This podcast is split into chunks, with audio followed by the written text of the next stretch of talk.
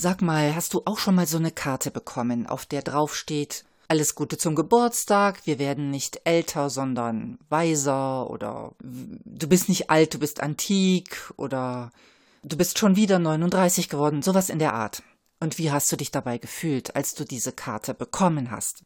Wenn dir solche Karten auch auf die Nerven gehen und du eine andere Haltung dazu hast und für diese andere Haltung auch noch ein paar Ideen sammeln willst, dann herzlich willkommen in meinem Podcast heute. Ich bin Theresa Tauber und mein Podcast heißt Happy Birthday, wenn es mehr als 21 ist. Denn ist dir das auch aufgefallen? Es gibt massenweise Postkarten, wo drauf steht, Wow, du bist schon sieben Jahre alt, wie schön, wie groß du geworden bist. Oder äh, Wow, du hast es geschafft, du bist 18.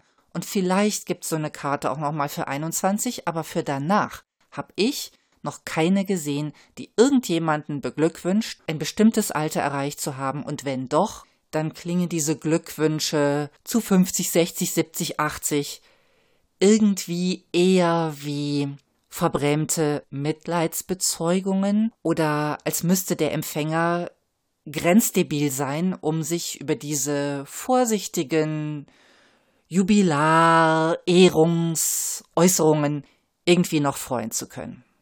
Woran liegt das? Ich habe da einen Verdacht. Mein Verdacht ist, in unserer jetzigen Gesellschaft schätzen wir Möglichkeiten wesentlich höher ein als Wirklichkeiten. Denn das ist ja unbestritten. Je näher jemand noch an seiner Geburt dran ist, umso mehr ist in seinem Leben theoretisch noch möglich. Es sind einfach noch nicht so viele Weichen gestellt, ja? Jemand könnte Pianist werden oder Straßenmusikerin oder Verkäufer oder Kindergärtner, egal was, ja. Das ist am Anfang nicht festgelegt. Mit jeder Entscheidung, die ich treffe in meinem Leben und mit jeder Entscheidung, die für mich getroffen wird, während ich klein bin, schränken sich die Möglichkeiten ja aber ein und es geht immer mehr auf bestimmte Wirklichkeiten zu. Am Ende des Lebens ist es dann genau umgekehrt.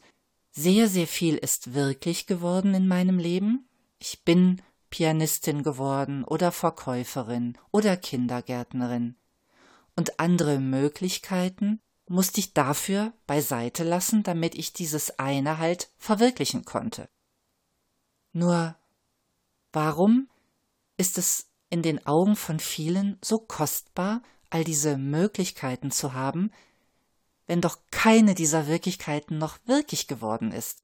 Und warum gehen viele von uns so achtlos an den Wirklichkeiten vorbei, die ein Mensch geschaffen hat, auch die du selbst geschaffen hast? Könnte es sein, dass dieser latente Verdacht so im Raum steht, nicht das verwirklicht zu haben, wofür ich eigentlich leben wollte? Wenn das so ist und wenn du deinen nächsten runden Geburtstag in großer Freude feiern möchtest, dann schlage ich dir zwei Übungen vor. Die Übung eins, die wirkt sofort, da musst du nicht bis zu deinem nächsten Geburtstag warten. Liste doch einfach mal drei Dinge auf, die du in deinem Leben bisher bewusst verwirklicht hast. Irgendeine Prüfung, die du geschafft hast irgendeine Versöhnung, die du hinbekommen hast, irgendeinen Menschen, den du für dich gewinnen konntest. Vielleicht ein Kind, das du in die Welt gesetzt hast. Und wenn du möchtest, dann wiederhole diese Übung so oft wie du willst. Dir bewusst machen, was habe ich verwirklicht.